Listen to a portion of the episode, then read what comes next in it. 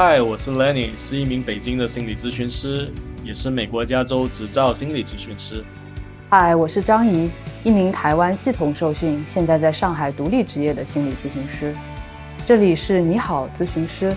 您可以通过来信和我们聊聊或大或小的困扰与心结。本周的嘉宾在四年前经历了一次非常严重的幻觉体验，随着这个经历，他越来越怕黑暗。本期播客或许会让你更多的了解到自己和自己的亲密关系。你好，咨询师播客只是一档访谈类节目，播客不是正式的精神和心理治疗，也无法代替医疗专业人士的建议、诊断和治疗。如果需要的话，请您寻找医生、心理咨询师或其他专业人士正式的医疗服务。当我们接到您的来信时，会自动认为您许可我们使用全部或部分的信件内容。并出于易读性的考虑，对信件做出剪辑。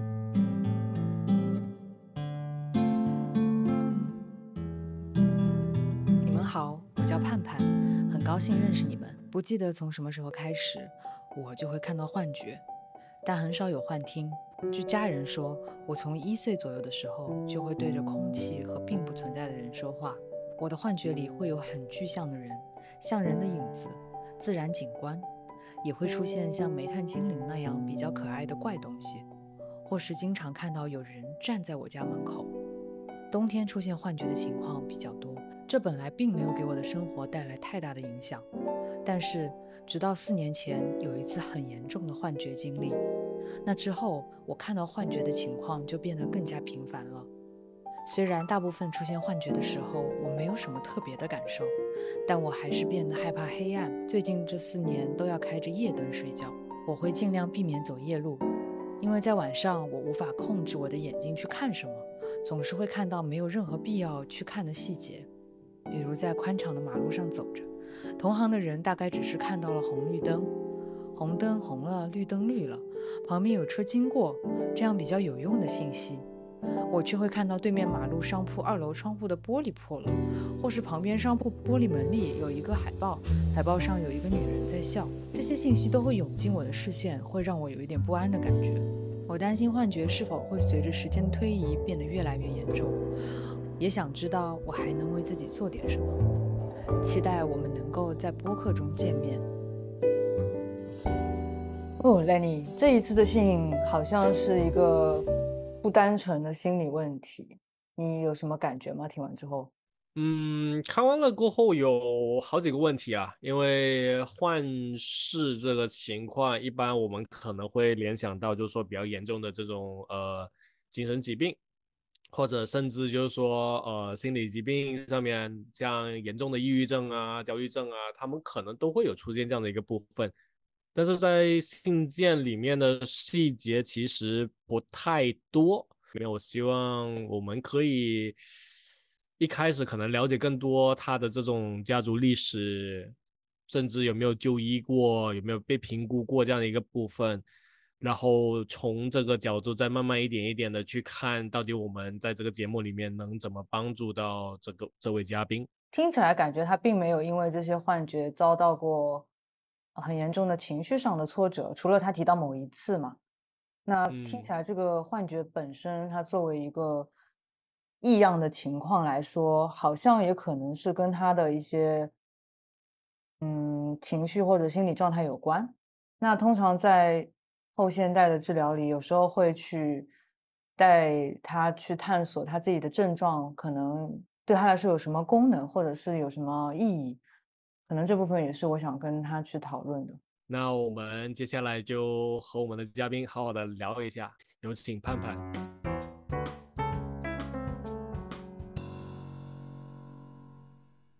主持人你们好，我是盼盼，欢迎欢迎。嗯，首先我们想了解一下，就是你过去有做过咨询或者精神科的这种评估和治疗吗？没有，都没有做过。所以现在能稍微再跟我说，我们说一下，就是说你现在整体就是呃的这个情况嘛，它出现的这些频率啊，然后一般时候你会看到什么东西，可以大概跟我们的听众稍微再再再分享一下吗？好的，我觉得整体上我感觉并没有什么就是规律性可言，但是可能在黑暗的环境下发生的概率要远远大于在白天的这种概率，然后可能冬天或者是比较冷的时候发生的概率也会稍微的高一些。嗯，然后看到的东西的话，就是各式各样的，什么都有。呃，有比较清楚的，就是像人或者是动物，或者是一些嗯场景。然后也有一些就是不是特别清楚的，比如说它是一个人的影子，我就是或者说是一些嗯很难形容的一些一些东西，大概是这样。你刚刚说到这些画面里的人物或者是动物，他们会跟你有互动吗？还是只是浮光掠影？就是大部分不太会跟我有互动，就是他们会有。很完整的影像，就不一定是说可能就闪现一两秒那种，嗯，有很多情况下它是持续时间比较长的，嗯，我举一个比较具体的例子吧，可能这样比较好理解一些，就是大概几年前我们有朋友来来这边玩儿，我们一起去一个就是咖啡厅喝咖啡，然后那个咖啡厅我们去的时候，我们进去的时候确实里面是一个客人也没有的，我们四个人就坐在了一个四人桌。在这个四人桌的旁边是一个两人桌，当时在那儿呢，就是你肯定要消费，所以才能坐在这个位置。呃，在我们之后又坐了四个人，然后我们在点餐的过程当中，然后加上聊天的过程当中，我就看到我们旁边的那个两人桌有一个男士坐在那儿，他穿了一身那个棕色的花呢的那种西装，但是他什么也没有点，但他一直在那儿坐着，然后我们就是。继续喝我们的东西，然后聊天，然后过一段时间之后，我再看那个人就没在那儿。后来我就跟他们说：“我说你们看到湾那儿有一个人就是在那儿吗？”其实我的意思就是说，他就居然没有消费，他就可以一直坐在这儿。然后我所有朋友都说这个地方始终只有咱们，旁边没有人。然后我说没有，我说肯定刚才有一个人，他就坐在那儿，但是他坐在那儿坐了好久。他们说始终都没有人。然后基本上说完这儿之后。我们身后边那一桌人就火速的从那个咖啡厅都走了，当然后来我们也走了，但是我并没有觉得害怕哈，就是整个过程就持续了很长时间，就会有这样的一些情况，就类似我讲的这种。就你在看到那个幻觉或者是那个视觉的当下，其实可能它通常不，你不会意识到那是幻觉，它也挺符合情境的。嗯，有一部分是这样，但是就比如看到人的时候是会这样，因为它。很清晰嘛，而且它就是人，但有的时候会看到一些别的东西，比如说，嗯，我在我家里，我在看电视，然后我就看到我们那个主卧的那个床上有几个黑色的圆形的，就是毛茸茸的、很可爱的东西，然后他们在床上就是手拉手在床上跳，就像我们小时候我们也会在那种席梦思的床上去跳是一样的，然后。他们不仅会在床上跳，然后还有他们会手拉手，就像那个跳芭蕾的那种女孩一样。但是她们很小，也有稍微大一点，也有小一点的。就是从房间的主卧室，然后就跑跑跑跑跑，从我的客厅跑过去。然后，嗯，当时我也没觉得害怕，就还觉得挺可爱的。后来过了几年之后，宫崎骏有一个电影，就是重新十五周年又上映，我去看那个电影，然后里面有一个形象，就是那个煤炭精灵。就是，嗯，大大眼睛，然后黑色的带，也是那种带带，它是画的是带刺的状态，但是就是跟我在那个幻觉当中看到的，就是高度吻合，只不过就是幻觉里边并没有那种很卡通的那种眼睛的形象，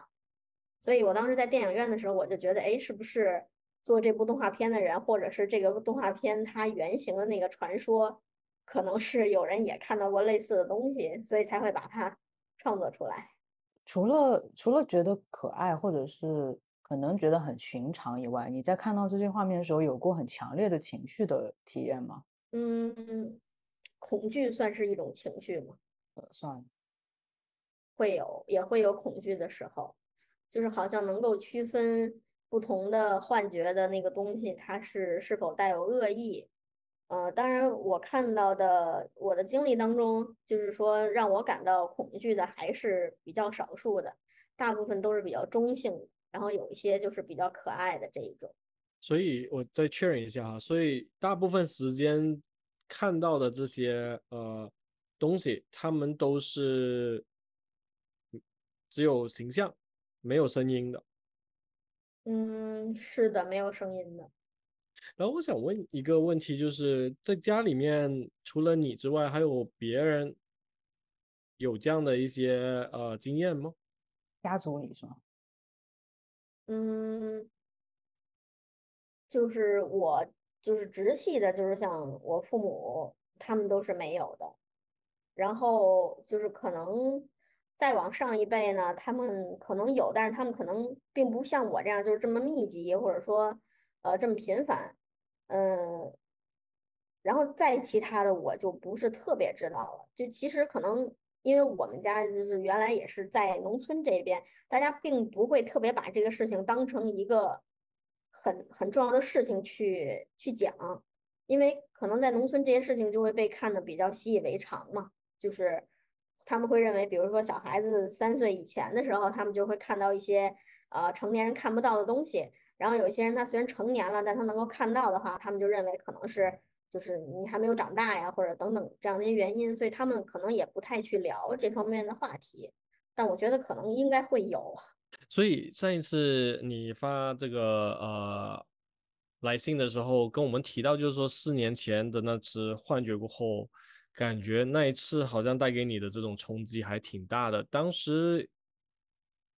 能不能告诉我们更多的一些细节，关于那一次的这个经验？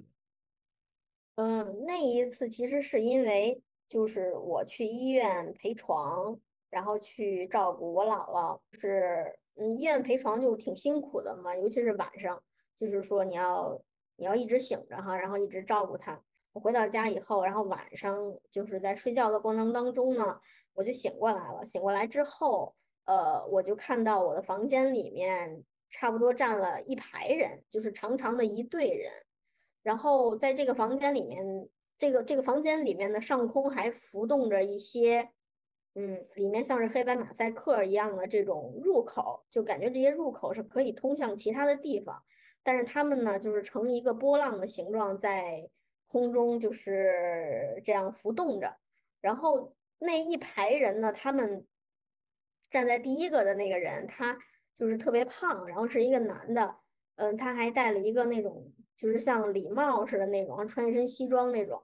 呃，然后他们就。就使劲的盯着我，然后就感觉就是好像充满恶意的那种感觉。然后这个时候其实我是醒着，然后我很大声的叫我家里人，但是都没有反应。然后这个时候我就怀疑我是不是实际上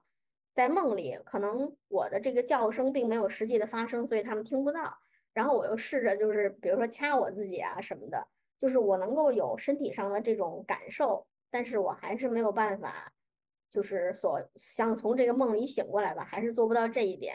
然后我就伸手一摸，摸到我，呃，身体下面还是我那个床的那个褥子，就是它是那种很软的那种。我就意识到，实际上我这个人的身体还是在我自己的卧室里面。然后我就想，我起起码要出来，从卧室出来去到主卧。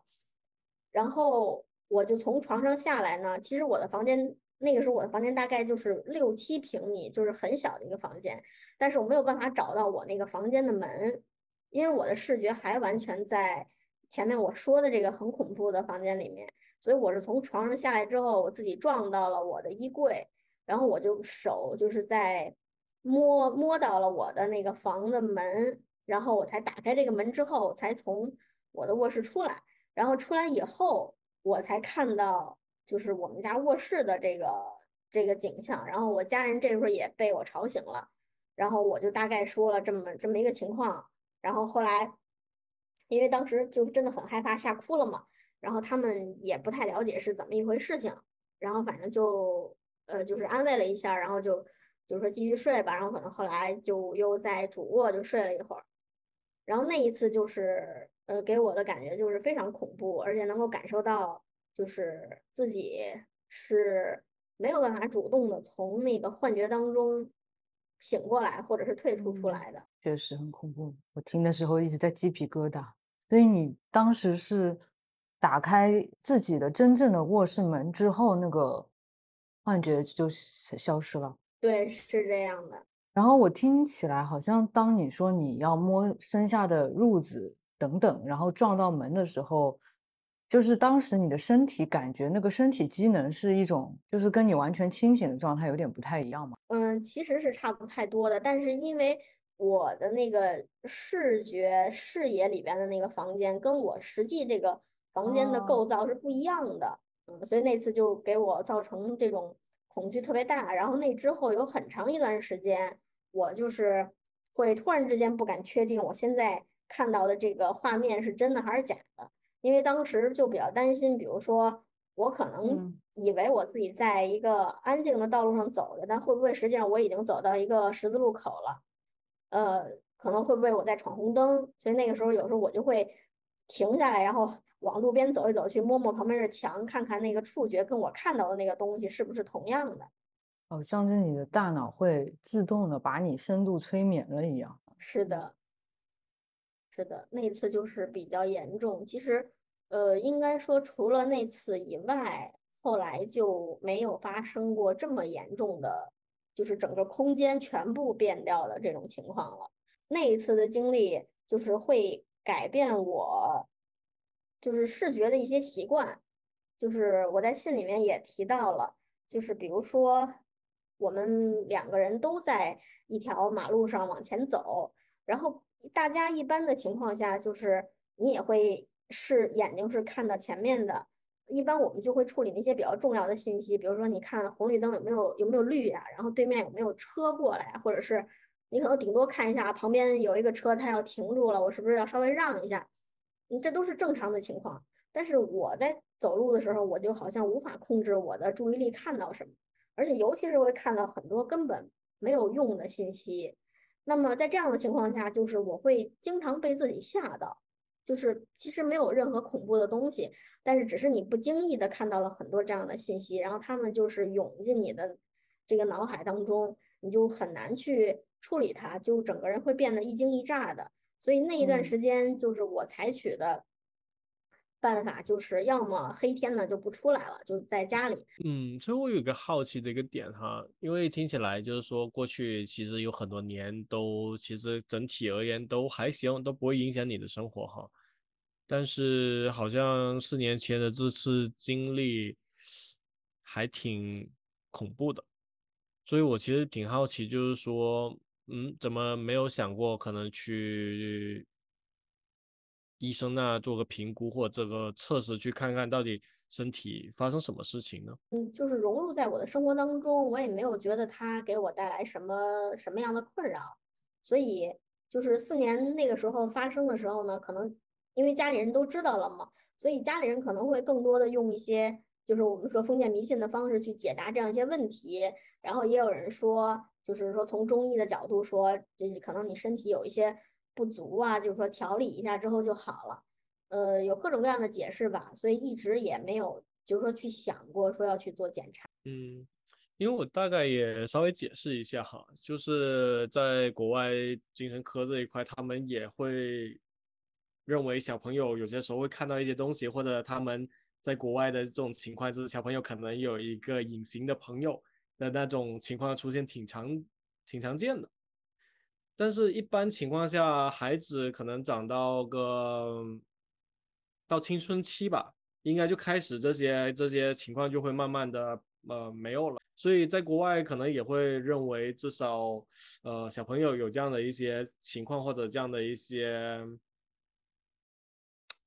幻想朋友哈，都是属于比较正常的一个情况。逻辑是因为他们的大脑还没完成完全发育。到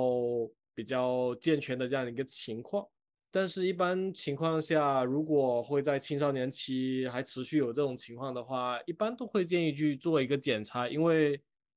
呃，一般的理解是有可能是大脑有些呃情况，我们是不知道的。从生理的角度去看这个事情，或者有些时候我们也会开始去。呃，认为有没有可能是所谓的精神分裂的这样的一个呃呃初期症状？因为刚刚从我和张一的问题上面去了解到的是，好像除了有幻觉的这个部分之外，没有其他的这样的一些其他症状，例如说幻听啊，或者呃语言上面不是呃，就是语言没有很很规整的这这种情况，或者类似会有一些可能情感麻木的这种这种这种表象，所以好像也不完全能够去去去理解为可能就是精神科的这这样的一个问题。但听起来的确就是说，好像大脑的这样的一个运作的这个运行吧，听起来好像有有一丢丢的让我会有些小担心的这样一个部分，可能去看医生去检查一下会不会嗯有帮助，或者至少让我们知道到底发生什么事情的这样一个部分吧。我觉得可能一方面好像从生理角度。Lenny 说的可能是有一些排查的效果，因为确实像中医、西医或者是精神科，或者更有一些玄学，它可能都有各种各样的解释。呃，对，但从精神科的角度，我我其实会感觉，假如说它是一个感官统合的问题，就是也许你的我们的大脑也同时感受到这些资讯，但是我们的大脑就是形成一套机制，让我们只感受到部分，但是有些。人群他就是会感感感官超载，他可能就是同时感觉到很多的信息量。那假如说这种情况放到最极致，可能他随机组合。但我觉得可能对盼盼来说，你也许好像听起来过去也有很多尝试去定性这个事情，但似乎也没有尝还没有尝试过精神科。然后我其实也好奇，你希望我们跟我们聊这个，就是对你来说有什么样的一个意义呢？嗯，因为可能就是刚才我们也提到，就是中医这一块儿嘛，因为我家里面就有人是学这个中医的哈，然后也有就是说给我呃吃药啊，或者是做一些就是各个方面的这种这种调整。嗯，我是感觉，首先我感觉其实有用，就是包括一些玄学的方法，我是亲身感觉是有用的。呃，然后再加上就是可能在。虽然说我的就是说这个亲人当中没有像我这样同样的情况，但是就是聊起来的话，尤其是你跟年纪大一点的人聊起来的话，你发现大家并没有把这件事作为一个就是多么啊与众不同，或者是多么出乎意料的事情，大家都会说啊，可能过去什么谁家也有一个孩子也是这样的啊，或者是就是我感觉这件事情好像是大家都觉得是一个很，它虽然是个小概率事件，但并不是说这种人非常的少，嗯。但是我其实也会想要知道这个事情在多大程度上，它是就是可能是我们先天的这种生生理啊，这种身体来决定的，然后会不会也有一些其实是后天的一些原因？那那我觉得其实有一些问题，我还想多评估一点，就是你产生这些幻觉的严重程度，跟你当下的情绪，或者是那个阶段的压力，或者是身体健康之类，你觉得有没有关联？因为你提到是在照顾你姥姥，就是你这样一问的话，我觉得是有关联的。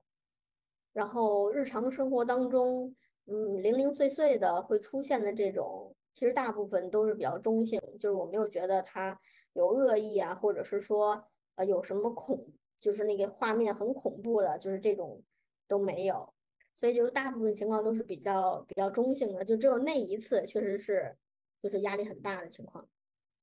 盼盼，你自己感觉你的身体除了那一次以外，它把你带到一个恐惧的场景多不多，或者是一个不安全的场景多不多？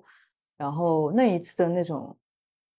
压力，现实中的压力情境，跟你梦里面的感觉有能对应或者有关联吗？嗯，那一次我觉得其实是有关系的，因为嗯，我原来其实没有在医院就是真正的去陪过床，然后那一次是。就是我人生中第一次在医院陪床这么一个经历，然后再加上呢，就是呃，我在那个幻觉当中的时候，那个房间里面有一盏绿色的灯，然后那一盏绿色的灯其实就很像医院里边有一种绿色的灯，就是他们是就是医院里面会有一种一种灯，它是二十四小时是不关掉的，就我不知道那个是不是防火逃生灯还是什么。就是那个绿色，他们灯的形状不一样，但是那个绿色是一模一样。嗯，所以就是我当就是第二天，因为当天晚上我闹得很厉害嘛，然后嗯，第二天就是我跟我家里人说这件事情的时候，然后他们的理解都是说，呃，因为毕竟就是医院嘛，里面肯定有一些就是各种各样的，你可能就是去了，然后你就把这些东西带回家里来了，然后他们就晚上会吓唬你啊这样的，所以说你晚上看到那个房间可能也跟那个病房有一点点像。然后后来我一回忆的话，我觉得好像确确实实。有一点点像那个病房，但但确实也不是完全一样的。但是那盏绿色的灯，呃，确实会有点像医院里面的那种绿色的灯，所以这这一点上确实是会有一些，嗯，有一些重叠。嗯，我现在听下来过后，有一种感觉，哈，好像刚刚你其实也提到，就是说几时会来的比较频繁，一般是晚上，一般会像是在冬天的时候。对因为毕竟晚上一般情况下我们也是挺累的，在这种情况下的话，感觉你的这种幻觉的出现，感觉也会更频呃频繁的这样一个部分。其实这个幻觉有点像是在提醒着你，你的压力已经到了一个点的一个部分。因为我们的身体有很多时候，他们传达的信息都不太一样。有些人压力大的时候，他比较容易发脾气。有些人压力大的时候，他可能会比较感觉容易饿；有些人压力大的时候，可能会出现，呃，感觉整个人比较亢奋。每个人的身体都会有一种可能不太一样的这样的一个反应，只是说在你这边出现的这个反应，可能相对而言比较不一样。我觉得压力一直都很大，然后晚上的话，其实晚上并不是说在室内。而是，比如说我有的时候晚上我可能有什么，比如加班啊或者什么样的原因，我要晚上走路，通常是在路上。而在路上，大部分原因是因为晚上路上的那个树影和灯光的影子，还有就是各种反光，它会比白天多很多。就是我先介绍一下感觉统合，它的意思是说，大脑在身大脑和身体相互协调的一个，呃，有效利用自己的感官。去从环境中获得一些信息，输入大脑，大脑对它进行加工，然后做出适应性反应的能力，简称感官统合。那然后就是对一些高敏感族群，然后自闭症的小朋友来说，他们的感官统合都是会有一些发展障碍，就是因为他的感官讯息有点混乱，他没有办法在大脑中加工成一个比较呃。有联系、统一的东西，它可能没有像我们一般人一样会自动的去抑制不相关的信息，增强需要注意的信息，它可能就会有点乱七八糟。所以你刚刚说这部分的时候，我会想到，感觉跟这个还蛮有关的，因为其实它也是一个光谱，就是它不是说就是非黑即白的。有些人他的感官统合可能会困难一点，有些人会呃容易一点。然后还有就是因为。盼盼说：“你在那个照顾姥姥之后，陪床之后的那个情境，其实是你提到从梦里醒来嘛？我我隐约觉得好像那个时候，因为鬼压床有一个科学解释，就是你的视觉先醒了，但你的身体负责身体的脑神经还没有醒醒透，所以你会发现动不了。然后你说那个情景让我觉得好像就是同时间你。”你在梦里，或者是你睡前的某一部分视觉画面还在活跃，然后，但是你的真实视觉好像又没恢复，然后你的行动又恢复了的那种感觉。对，我觉得这个很奇妙，就是但但是我只能分享我自己想到的一些概念。刚才刚才你提到的那个统合，我是我是第一次听说哈，但是我觉得你说的就是特别符合我前面说的。我的那种经历，呃，我觉得我有至少有，可能有三分之一的幻觉是由这个部分造成的，就是我会把一些，呃，就是这个东西它确实存在，但是被我看错了。比如说，就前段时间我在路上走，然后我看到地上有一只白色的蛾子，特别好看，我就蹲下来去看，但是我再一看，它其实就是一张白色的手指。就是被人揉过，然后但是我正常看着我就觉得啊，是一只白色的蛾子掉在地上了。就是我觉得有大量的这样的一些情况是符合刚才你提到的这个，我觉得是统合，就是他把一个信，他把一个视觉的要素完全处理成了另外一个东西。就我也有简单的做了一个分类，就可能有三分之一是刚才我们说的这种，我看到的东西它在物理上是存在的，只不过被我看错了。呃，然后还有一种类型呢，就是我看的这个东西在物理上它不存在，然后是只有我看到了，然后我再想去看这个东西，这个东西也没有了。然后还有一些是，就是我可能在这两者之间就是不太能够区分的。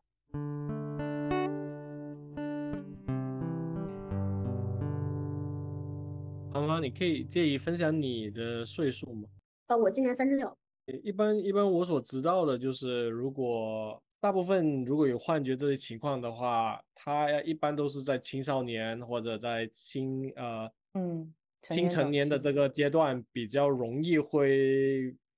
呃发展的慢慢变得更严重的这样的一种情况。但是，一般好像超过三十过后，变得更严重的这种情况会比较少。啊其实刚刚呃，盼盼说你四年前的那个幻觉的时候嘛，就是我还想多做一点探索，就是当时让你很害怕的是那个前排第一第一排盯着你的那个男的，还是无天花板的那种变形，还是什么？嗯，就是因为那个男的后面还有好好多人，他们排着一个队，就在这个房间里面，那个男的占第一，就他们这一些人都让我觉得很恐怖，嗯，就。感觉他们是冲着我来的，嗯，但是当然他们也没有也没有说话，也没有具体的去做什么事儿，但是就是呃，你想一开始我是躺着的，然后他就站在你床边，就真的很恐怖。然后我坐起来之后，他还是站在那儿，就是不管我怎么叫啊，然后他都是他们也都不动，他们就站在那儿，然后就就确实很恐怖，呃，然后感觉他后面还有很多很多人，只是说就在一个更远的地方就看不太清楚了。所以当时就确实是吓坏了。这个感觉有让你想到什么吗？或者这个人有让你想到什么？这个人就是他，可能在我现实生活当中不是特别能够对应起来说是谁。呃，因为其实我没有特别清楚的看到他的脸，因为就当时太恐怖了嘛，就是包括整个那个空间的那个画面都让我觉得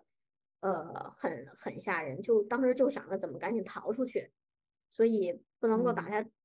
具体的对应上谁，但是能明显感觉到他没有那种善意，就是有时候我也不知道说这种恶意是不是我自己想象出来的，或者是像刚才兰妮说，可能是因为压力太大了，所以你自己编了一个，就是自己把这个恶意附加在这个上面，还是说这个东西它本身它就是有这个恶意在着？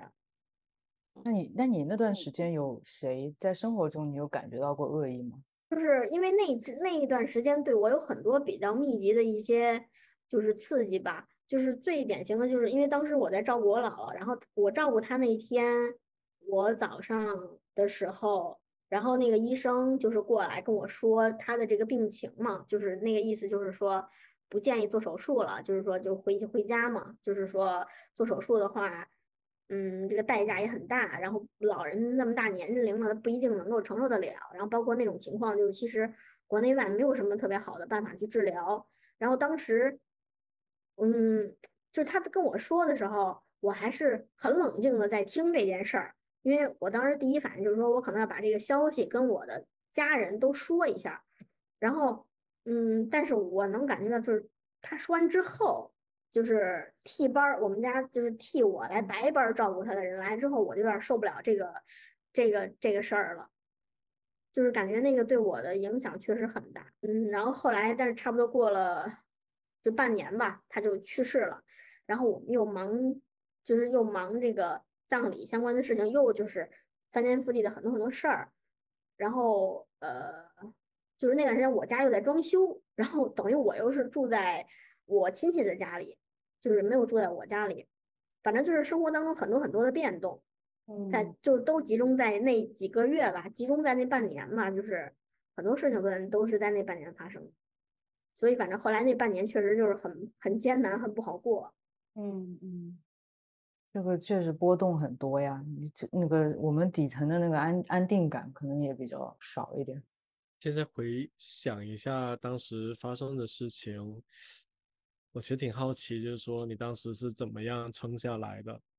因为听起来当时真的挺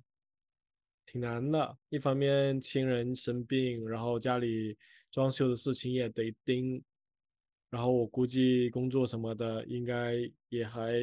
有不少的压力。这过程，先回想一下，你当时怎么怎么活下来的呀？嗯，我觉得我是那种比较幸运的，就是总是有人就是伸出橄榄枝吧。一个是就是我有很好的朋友，就是发小，就是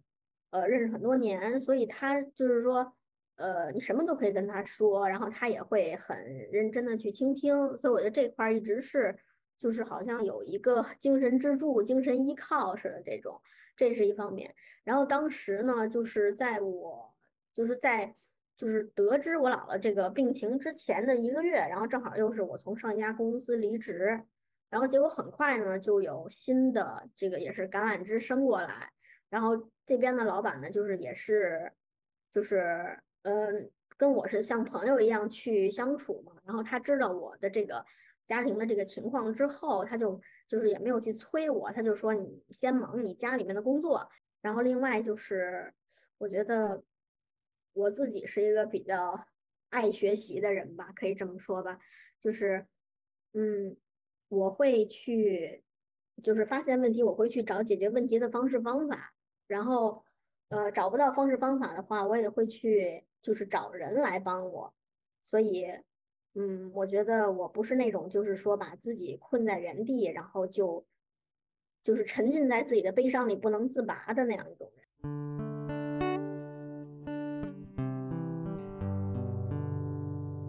然后我想问问盼盼，你的你平时就是一般时候你的那种受暗示性高吗？就我们评估受暗示性最最简单的方式就是，你想象一个新鲜的柠檬在你面前，你能不能闻到，仿佛闻到那个香味？然后，嗯，然后那个酸味会不会有，就是有有感官上的感受？嗯，我我再想到一个，我不知道是不是刚才张毅你提到的。这个叫做接受暗示性，就是我会感觉我自己的那个潜意识跟我的意识之间好像它的那个区隔特别的模糊，就是有的时候，比如说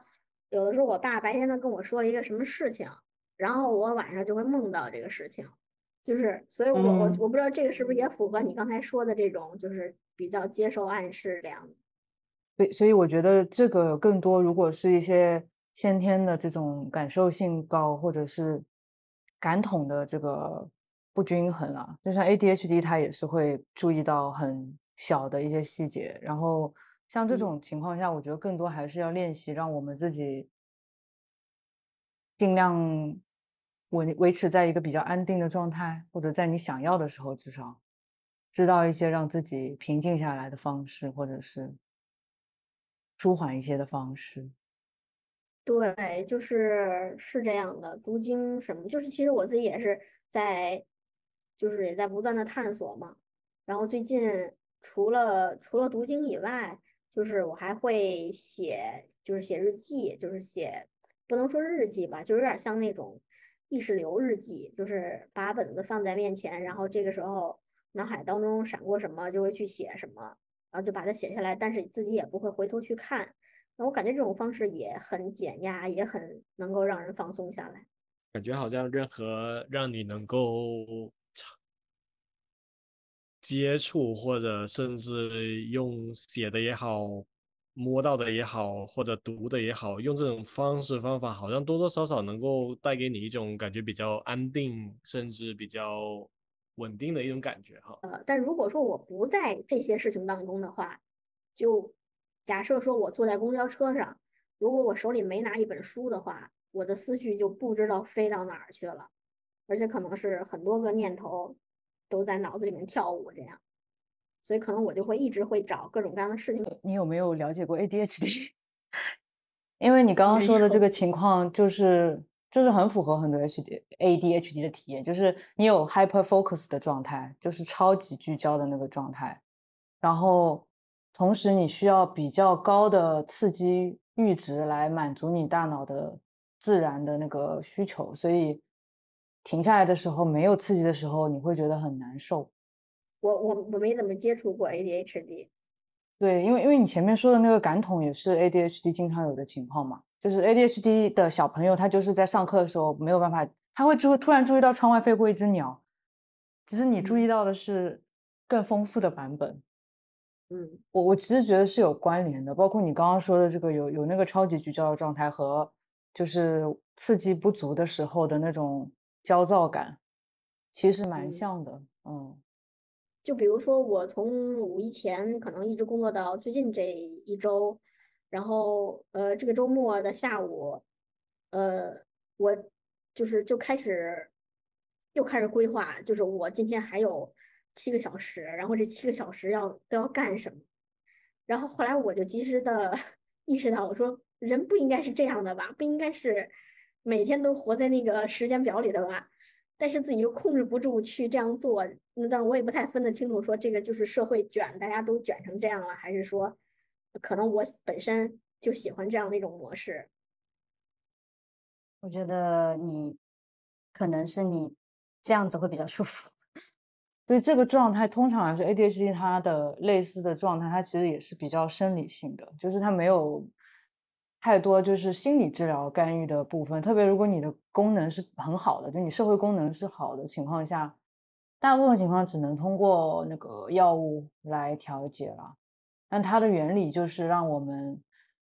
就是 ADHD 的那个过度活跃的那些边缘系统的脑区镇定下来，然后你的中枢神经，你的目标导向的那个。东西就会更更清晰、更强烈，跟喝咖啡效果有点像。呃，就是大概很早之前听听人说，可能就是在所有人当中会有百分之十左右的人会有这种幻听、幻视的情况，所以我想可能这个也是一个就是为数众多的一个少少数人吧。那可能有的人除了幻听之外，就除了幻视之外，除了幻视之外，可能还有幻听，所以。嗯，可能这其实是一个很庞大的群体，但可能大家平时如果要是没有影响到日常生活的话，可能也不会特别多的去去说出来。就算在精神或者心理科这边，其实一般也不会去过于干预，毕竟他可能就是有点像是一个人高矮肥呃高矮肥瘦的那个逻辑是一样的，每个人都可能都不太一样，他多多少少每个人有自己的这样的一个特点。这不代表他就是生病了，只是说可能他有一些特长，所以从这个角度去看的话，的确，但是唯一刚刚你其实提到的一个部分，就是因为有些时候在马路上面走的时候，可能会出现这种可能比较危险的这种情况。如果从呃医疗角度去走的话，我会觉得如果这种情况变得非常频繁，我觉得可能去医院去去稍微做个评估，可能会会会有帮助。其余的时间，如果整体而言不会影响你的生活的话，你自己也找到一些可能能够去排解或者去呃应对的方式，整体好像也不会有太多的问题哈。忽然间想到的一点，因为刚才。嗯，那你有提到说，很多人看到幻觉，可能过了青春期，慢慢的就会就会好哈。我不知道这个会不会跟人早年的那种就是父母抚养孩子的方式有关系。然后我很小的时候，是因为就是家里面大家都是要去工作嘛，我从六个月的时候我就上幼儿园了。然后我在幼儿园里呢，因为没有六个月大的孩子，所以呃，但是六个月的孩子是他是坐不起来，只能躺着。然后那个阿姨就是一直把我放在一个桌子上面，就是那种窄桌八仙桌，就是我小时候等于就是睡在那个八仙桌上，然后可能睡几个小时，我家里有人了，他们就会把我从幼儿园再带回家里，然后可能这个这个亲戚带我一个小时，然后这个亲戚又要去上班了，他就又把我放回到幼儿园，然后可能 过两个小时，另一个亲戚又回来了，然后又把我从幼儿园又接回来。然后我长大之后，我听我妈妈跟我说，就是他们去幼儿园接我的时候，就会发现，因为幼儿园有好多好多小朋友嘛，阿姨照顾不过来，他们就会发现，阿姨就是长时间的把我放在那个尿盆上，然后使一个小绳儿把你拴在，就是那个尿盆后边可能有一块木板儿，把你拴在那个小木板上，因为这样的话，因为小孩子他总要上厕所的，所以这样的话，就阿姨就可以省去一些时间，她不用老盯着你这个几个月的孩子。所以那个时候，每次把我从幼儿园接回来之后，那个小孩屁股都是红的，因为你一直坐在那个尿盆上。呃，当然这些记忆我自己是没有的，因为就是太太古早了。所以我从差不多六个月就开始过这种生活，所以我不知道就是这些会不会都是影响一个人他就没有安全感嘛，然后他可能会对这些东西就很容易害怕。因为因为你其其实前面说说到就是你走在路上怕那些。朋友看不到的东西的时候，我就想问你：如果有人在你身边，在你害怕的时候，你最希望他做什么？嗯，拉着我的手吧，因为可能我自己会，就是我可能更多还是会选择说，我凡是靠自己嘛，就是可能依靠别人的时候，不会，就是说多么的要求别人为我做一些什么。就是刚刚其实我们一开始聊的是，就是说所谓就是这个幻觉的这幻视的这个部分，但是后来聊着聊着，我听起来的是整体幻视在四年前以前其实不会造成太多的这种害怕或者焦虑担心的这个部分，当然在四年前呃发生的那件事情过后。好像这种焦虑、担心、害怕的这种感受、感觉被引发的，呃，更多出来了，然后也会更容易的被嗯激活起来。然后现在我们出现了一些情况，类似的就是我们呃不驾车，对吧？晚上可能会减少我们出去的这样子一些频率。我在想着的有没有可能更多的，就好像刚刚提到的，就是说，其实可能是早年的这些焦虑，其实被引发出来了。具体问题不一定是在这个幻视。对，就像 Lenny 说的，因为我听到盼盼说了，好像两次都是，你怕的不是那些幻视的内容，而是你觉得没有人可以帮你处理，或者是。有了这个东西之后，不知道怎么办。就是他如果万一出了什么情况，好像只有你可以去应对，是有一种无助感和没有人可以依靠的感觉。其实我就是，就是这些都是是有的，然后也有担心，就是说，因为我不知道他是否会随着时间这个情况越来越严重。那就比如说，因为我现在是一个人生活嘛，所以，嗯。之前可能我就会想过，就是哇塞，如果说我一个人，嗯，在家里出了一些什么事情的话，这个怎么办呢？就是就是我身边没有一个人能够，就是能够去帮我，所以可能也会想到，就是比如说将来，哎，年纪越来越大了，呃，年纪老了，然后就变成一个疯老太太吗？就是可能也会有这样的一种，就是莫名其妙的担心在这里面。当时我我我我记得好像刚刚我问到的那个问题是你呃奶奶去世了过后你是怎么去消化的这个部分，好像到最后好像都是听起来就变成了好像你怎么帮助别人消化的那种感觉，你怎么去支撑别人的这种情绪？当然你有稍微提到你的朋友，呃你的呃上司他们挺支持的，但是整体的感觉还是就是说你一个人好像。承担的有点多的那种感觉，是的，我一直好像就是都是嗯扮演的这样的一个角色，然后呃过去呢可能是嗯自己没有意识到，然后后来慢慢的也意识到了，然后会做调整，但是并没有说就并自己并没有说能成为另外一个人吧，就是自己的那个底色还是在这里，就是。呃，可能在处理别人的情绪和处理自己的情绪的时候，我还是会把，呃，别人的情绪排在自己的前面，嗯，然后有的时候别人的情绪处理完了之后，感觉自己这儿这个事儿也就过去了，就是也就可能也就有很多忽视的一些地方吧，忽视掉自己的一些地方。所以我觉得整体有没有可能，我们真正需要处理的是这个部分，而不是幻视那个部分。症状有时候是有意义的。假如说他来到你的生命中是有一些有一些使命的话，你觉得可能是什么？他在告诉你，那一段时间会真的有担心，就是自己会不会有一天发展到就是无法融入这个社会，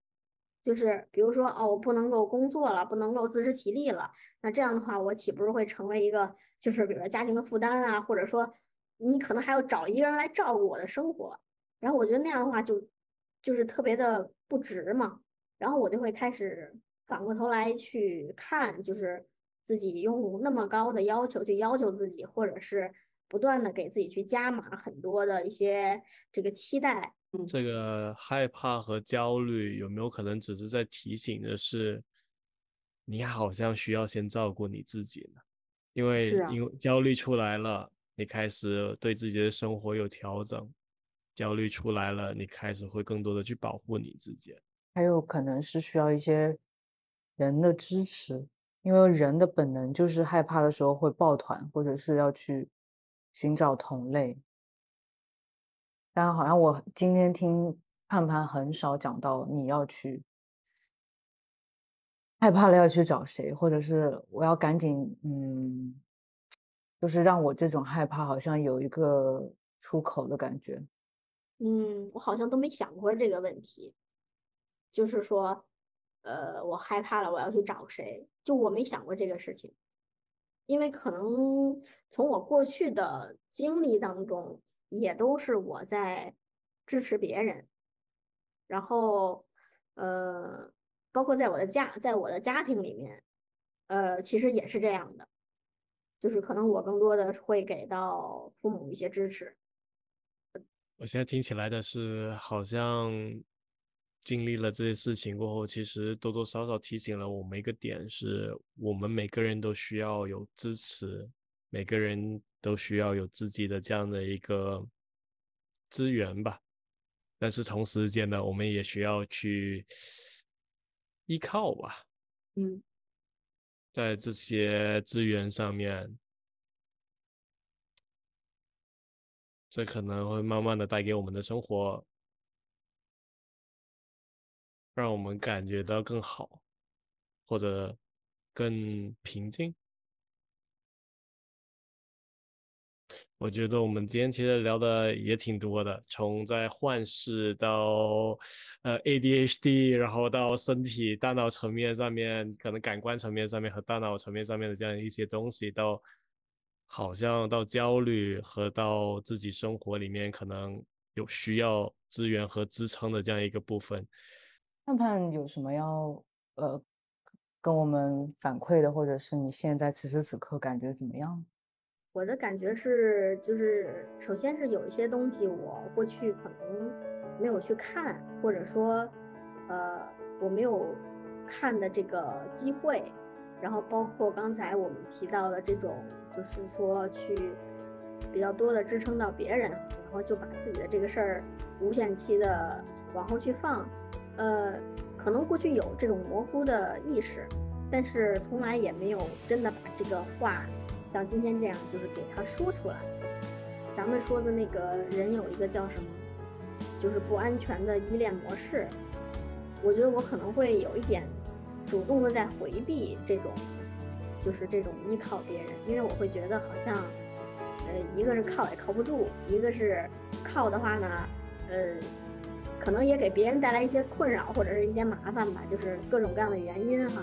嗯，但可能这个都是我自己一个比较一厢情愿的一个看法，然后再有一个，我也会觉得，就是说，可能比起担心幻觉本身这件事儿，其实我是在担心自己，如果有一天需要人的支持的时候，没有人支持我怎么办？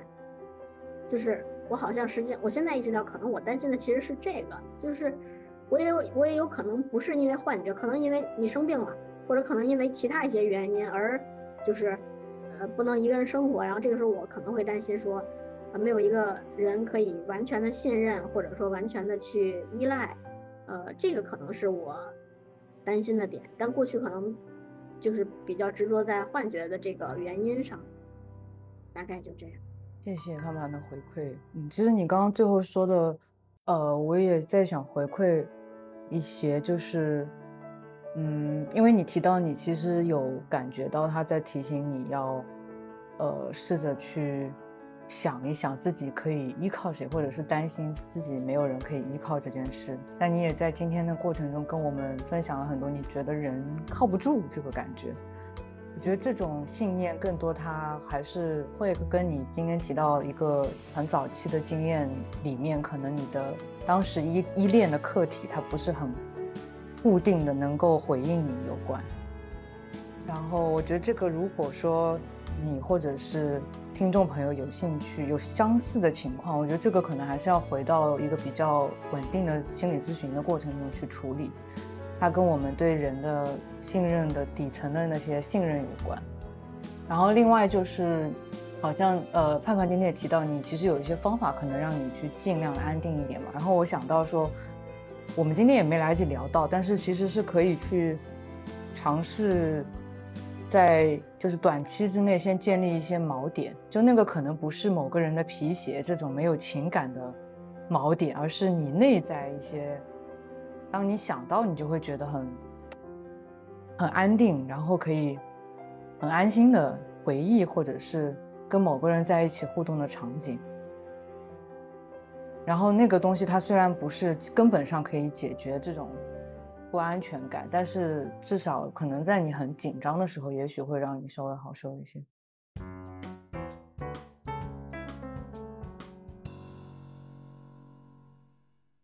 聊的过程当中，感觉我们跳了很多个东西。然后一开始我们去聊那个幻视的这个过程里面的时候，他是怕这个幻视的，但是后面聊着聊着，好像挖掘了到底他害怕的是什么这个部分。同时间好像也跟他的这个来信有些出入吧。一开始他的来信说的是他在想着他能怎么做，但是整体而言，仿佛好像更多的是在问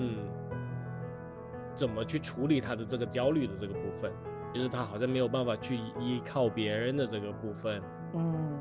我我觉得一开始我们其实好像在前半段有回答。盼盼的那个问题就是这个情况在心理学里有没有别的解释，以及它会不会恶化？那也是到后面好像听着听着，我们有感觉到盼盼在说这件事，他自己其实不害怕幻觉本身嘛，幻害怕是无人可以帮他，嗯，托底的那个感觉。然后我觉得这部分最后他分享的那个早期经验，其实还是有挺多不安全感在里面的。这个也呼应到他在描述这个幻觉的部分的时候，好像总有一种，就他一个人在路上遇到这些问题，好像在一个孤独的世界的感觉。然后我觉得这次的这样的一个访谈也真的。再次验证了一件事情，就是有很多事情不是像表面一样的这样的一个情况。就哪怕过去这几呃几次的这样的一个来信哈，我都会有这样的一个隐隐约的感觉，和我在咨询里的感觉是一样的。就是来的时候说的是一回事，然后聊着聊着，好像有别的事情慢慢的呃浮出水面。我觉得我们的这个节目听起来也更多的在帮助别人去了解，别人去提的一些问题，可能跟实际上面他们他们想要表达的东西不太一样。对，而且我也蛮呃感谢盼盼他最后也愿意去分享的部分，因为听看起来他的来信只是想要问我们幻视这件事有没有问题，但是最后能够。坦然的去分享更多跟自己的成长经历有关的那种内容，也是可能是聊的过程里他感受到可以分享吧。我觉得也挺挺好的，因为有时候我们可能不一定能在第一次的会谈里就真的讨论到这些，就是好像每一个新的很异类的症状出现，它好像其实在我们心理层面都回应了我们一些需求，或者是在。提醒我们一些东西，或者它都是一些历史累积的东西的反应，对，所以这个也是一个很好的例子吧，或者是让我们意识到，我们可能很多时候还是要去听听这些症状到底可能在告诉我们什么。嗯，行，那我们今天呃先聊到这，然后我们在下一集再和我们新的嘉宾再继续我们的旅程。行。